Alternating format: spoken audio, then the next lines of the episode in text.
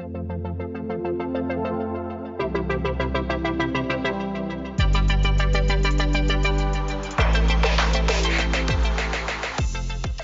and welcome to one of our podcasts, the Talking Tax podcast. Um, my name is Paulo Brancher, partner at Mattos Filho. I'm here uh, with my partner Lisa Worcman and uh, Luiz Felipe Di Sessa, partner of our intellectual property team. It's a pleasure to be here with you today. Uh, we have a pretty much interest, interesting uh, matter to discuss. Brazil has recently uh, brought some interesting news on transfer pricing rules and also on intellectual property regulation involving the Brazilian Patent and Trademark Office. So we had this idea of bringing this um, two areas of expertise to interact with us today and to exchange some ideas and how this can impact our clients' business. So, Lisa, can you explain uh, um, what are the recent uh, changes and, and this provisional measure involving transfer pricing and how it impacts um, uh, the, the, the business involving intellectual property in Brazil? Thank you so much for the introduction. Uh, so, from a tax perspective, we are in a really interesting scenario regarding intellectual property. Uh, at the end of last year, and really at the end of last year, it was the 29th of December, we had provisional measure 1152 uh, enacted. And basically, what it did was it changed uh, the transfer pricing rules uh, for Brazilian corporate income tax uh, and social contributions on net profit. Basically, impacts the whole way of remunerating for intangibles. And this is what we're going to talk about here today, right? So, uh, there were some interesting changes uh, in the sense that it brought about new calculation methods, new uh, market prices for related entities, and the application at the end of the day of the arm's length principle, which is something that Brazil did not abide uh, with prior to this legislation. But before we get into the intricacies of this specific rule, uh, we have to say that it was uh, enacted at the end of last year and it's considered optional for taxpayers as of January 1st, 2023. So technically, it is valid and in place. Uh, but it mentions that it will be mandatory as of 2024. Uh, one of the interesting points here is that this provisional measure now has to be converted into law. So uh, there's actually uh, a 60 day plus 60 day term for this to actually be converted into law. So we're expecting this uh, to take place by June of this year. So by June, we'll probably know if this is a, a new rule that is that that will effectively remain in place. Uh, so this will be voted by Congress. So Lisa, this is interesting, and uh, I think it brings a, a, a, real change in what we see, and at least what we have seen in the past uh, years in Brazil. Uh, I think it, it, it is a long time that we have the former uh, and different rules involving this uh, tax treatment, isn't it? Correct, Paulo. So uh, our tax treatment uh, took into consideration actually rules that were in place since 1958, uh, spe- especially with regard to transference of technology. Uh, so basically, what we had was strict deductibility limits with regard to payments that involved intangibles on transference of technology. So payments for trademark, know-how, patents, and the like uh, actually had a limitation of 1 to 5% for deductibility purposes and 1 to 5% of revenue obtained uh, from the sales of those products in Brazil for deductibility purposes. So the point here being that now this provisional measure uh, in instituting arm's length provisions basically does away with all of these uh, limitations on of one to five percent. So the these these really old rules that we had in place uh, are technically to be revoked by the provisional measure when it uh, comes into effect, uh, which is optional for taxpayers as of 2023, like I said, and mandatory as of 2024, according to the current text. And uh, one of the points also that we always uh, had was the need of having the uh, technology transference agreements registered with the INPI uh, in order to assure deductibility as well. And so when we uh, face these new rules, we actually have a completely new scenario in which the registration of the technology in itself is no longer a strict requirement for tax purposes. And I think that is the key of what brings us here today to discuss a little bit more of the impact of these changes. Thanks. By by hearing you, uh, every every time that we discuss transfer of technology, uh, of course, we always look into tax aspects, but but also um, the, the, the, regulation on intellectual property, and, and, and we know that the INPI has played a very important rule um, um, for a long time, and, and we know that Brazil uh, had uh, an intervention type of, of uh, regulation uh, because the at least in the past the INPI used to analyze and opine on on, on different types of of um, um, licensing of intellectual property, being trademarks, uh, uh, patent, but but most importantly here the, the, the idea of transfer of technology or licensing of technology, which was a term that that even the INPI didn't recognize the possibility of its existence, but we also had a situation involving um, uh, the need to register uh, transfer of technology and licensing agreements uh, with the INPI because it was important uh, to have this registration to show to the banks uh, that a royalty could be paid because it was a, a contract already uh, registered in the INPI. But recently we had a, change in our uh, foreign exchange regulation as well, in the sense that um, it's not necessary anymore that banks require the registration of, of the contracts with the, the INPI in order to allow the transfer of the payment and, and, and, and of the of the royalties payment. Uh, and, and and it seems from what I hear, from what Lisa just said, and, and this uh, new regulation on, on foreign exchange as well, that we see that Brazil is, is, is going to a trend where INPI is decreasing its importance, or at least the role it usually played in what relates to uh, transfer of technology. Um, and I think uh, uh, this is a, a, real change in the mindset on how government see how Brazilian entities can negotiate on, on the transfer of technology. And now, and now I bring Luiz uh, to uh, expand a, a, bit more uh, this, uh, uh, this, this, this scenario that we are facing now. Luiz, how do you see um, the way INPI is seeing all this? Uh, is is is it resisting uh, and and keep playing on this role, or or do you see news in the front of the INPI in order to enable a more flexible scenario in relation to contracts on, on transfer of technology, on license, uh, as, as we normally see. Thank you, Paulo, for the introduction. Um, it's a pleasure to be here with you. I think everyone who works with IP uh, in Brazil has struggled um, at some point with the legal restrictions and understandings of the Brazilian Industrial Property Office applicable to transfer of technology agreements.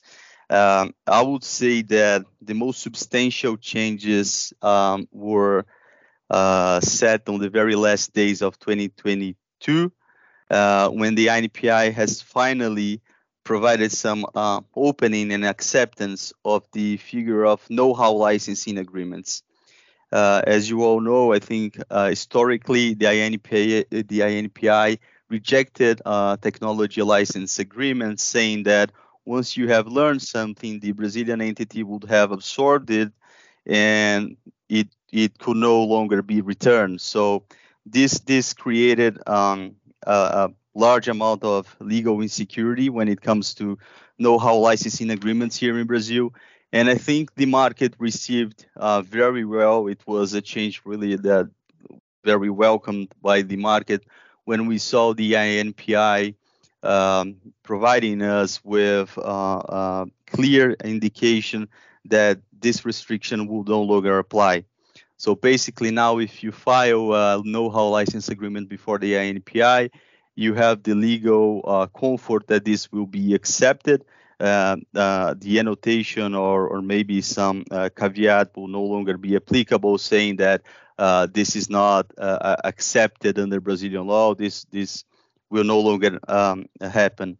So I think this was maybe the most substantial change, and maybe this this is something that will actually um, create new relationships in Brazil and maybe new IP agreements, new types of technologies, uh, new new agreements will be executed, and and new technology will be entering in Brazil, uh, provided now that we have this this uh, more um, maybe more secure legal framework. Great. Uh, let me try to be more specific, and I, I get back to Lisa if we see that change in the in the foreign exchange uh, rules uh, on the payment of royalties, what is what is the the practical practical change now, Lisa? Can you can you explain a bit better here for anyone who wants to to to pay riots, It's possible to pay more. Do we need to pay less? It's not possible to pay anything. Can you clarify on this? Sure. So basically, what happens is that uh, before we used to have a really easy system to apply in the sense that you had the fixed uh, uh, percentage that would have to be applied, and that was the limit that you could pay for for tax purposes. And like you mentioned, this was revoked by the foreign exchange rule that came into force earlier this year. But at the end of the day, what this uh, new provisional measure does is it says that the registration with INPI is no longer essential, that we do not have the fixed percentage of revenues as basis for deductibility limits on transference of technology, that uh, intangibles as a whole should be subject to uh, uh, transfer pri- pricing methods, regardless of involving or not transference of technology. Uh, and what it also says, and this is an important rule as well, is that amounts paid as royalties to beneficiaries that are located in tax havens or in jurisdictions with favorable tax regimes, privileged tax regimes, uh, will no longer be deductible. And also the payment for related parties uh, that uh, would uh, lead to uh, double non taxation would also not be uh, deductible. So basically, what happens is we have no criteria and we have uh, the possibility of not necessarily registering agreements with the INPI, as this is no longer a requirement for tax purposes. So I think that's number one. And also, you can effect- effectively pay uh, more or less than what was previously established. I think paying less was always a given because the the the percentage limits were actually maximum amounts that you could pay abroad. But anyway, what happens is that in all intangible transactions cross border with related parties, now uh, you will apply arm's length. And that is a little bit more complicated for Brazilian companies in the sense that you actually need comparables and methodology that involves uh, a more complex uh, appraisal of the amount that is effectively going to be paid and the reasoning behind that amount, but it definitely seems to be more fair. So, having said that, I think that it's really important for us to understand that there will be uh, the search for a new uh, tipping point in these IP payments in the sense that uh, these these arrangements will probably be reviewed by the companies in order to comply with the new transfer pricing rules if and when these are effectively converted into law. But having said that, it's definitely a new momentum for the Brazilian tax system since all of this was motivated by two main reasons, which is number one, Brazil actually looking to, ex- to access the OECD, and uh, in light of the foreign tax credits restrictions that the U.S. IRS had uh, had put in place. And so this basically comes in to bring Brazil closer to international standards and assuring that the payments inbound or outbound will effectively look for uh, an arm's length criteria and being therefore uh, fairer for the parties involved. Great. So, so at least on a tax perspective, we have more uh, flexibility, uh, fairness in, in, in, the in, in the way the pricing is structured. Uh, Luiz, uh, what can we say about the transfer of technology contracts? Can can we now work on the idea of licensing of technology and not transfer of technology? Is it possible to have more flexibility on the terms of the agreement? Is it possible to uh, get back the technology that was licensed, although unprotected by a patent? But is it possible to have these terms of uh, in the agreement that we know other countries uh, uh, have that uh, as, as, as, as a rule. And, and in Brazil, it was very difficult. C can we say that now these contracts are more open and more flexible for parties to negotiate, and then INPI will not play it, the, the, the role of, of forbidding some, some of the, the terms of the agreements? Yes, we can definitely say that, not only because the Foreign Exchange Act and the provisional measure brought um, flexibility on the remittances and deductibility of royalties paid by Brazilian entities to related companies abroad in a manner that the old ceilings are no longer applicable, but especially because the new position of the INPI towards uh, the parties' freedom to negotiate. So I think the INPI had a unique interventionist approach um, that used to create huge uncertainty to companies willing to transfer technology in Brazil. Now, not only the concept of licensing technology has been accepted, but also the restrictions were lifted. So, uh, and as an example, you may know that in the past, the INPI would not accept the possibility of royalties in consideration for the license of mere applications of industrial property rights uh, could reject the agreement if the royalties fees were higher than the deductibility amount, or could even challenge provisions uh, restricting the use of the technology by Brazilian licensee after the termination of the agreement. I think the INPI now has taken into consideration how the global framework um, related to uh, tech transfer has evolved and realize that there's maybe no no more room for the um, aforementioned restrictions.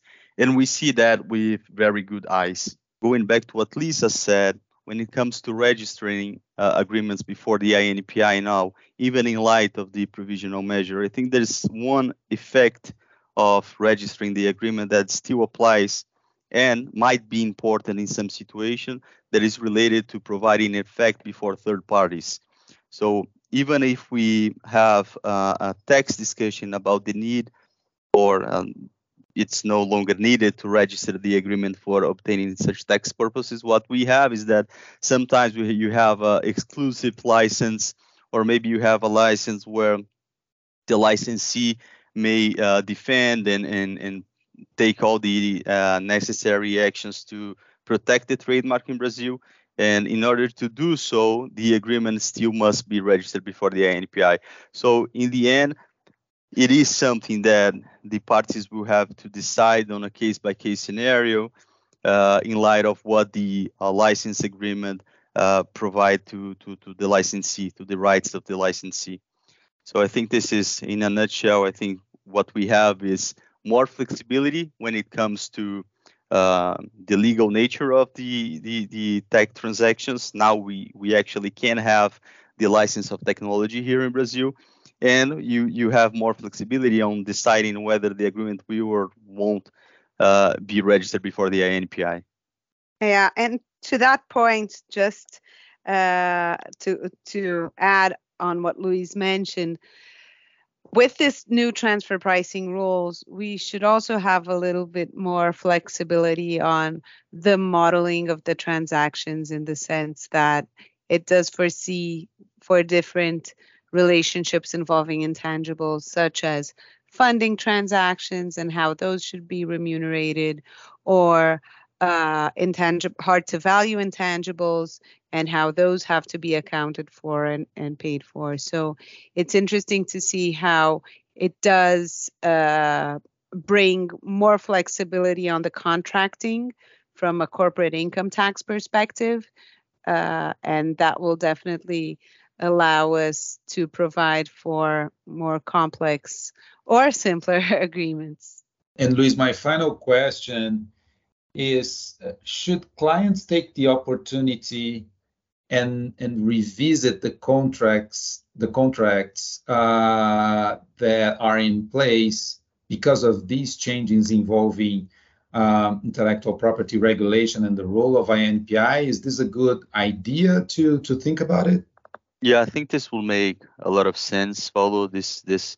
I think this will help in naturally uh, clients should look for more efficiency in their transactions, especially with related companies. Now they don't have the, all the restrictions that they used to have. And as soon as the new uh, arrangements follow the arm's length uh, provisions and principles, I think they should look for that, and, and, and that will happen for sure.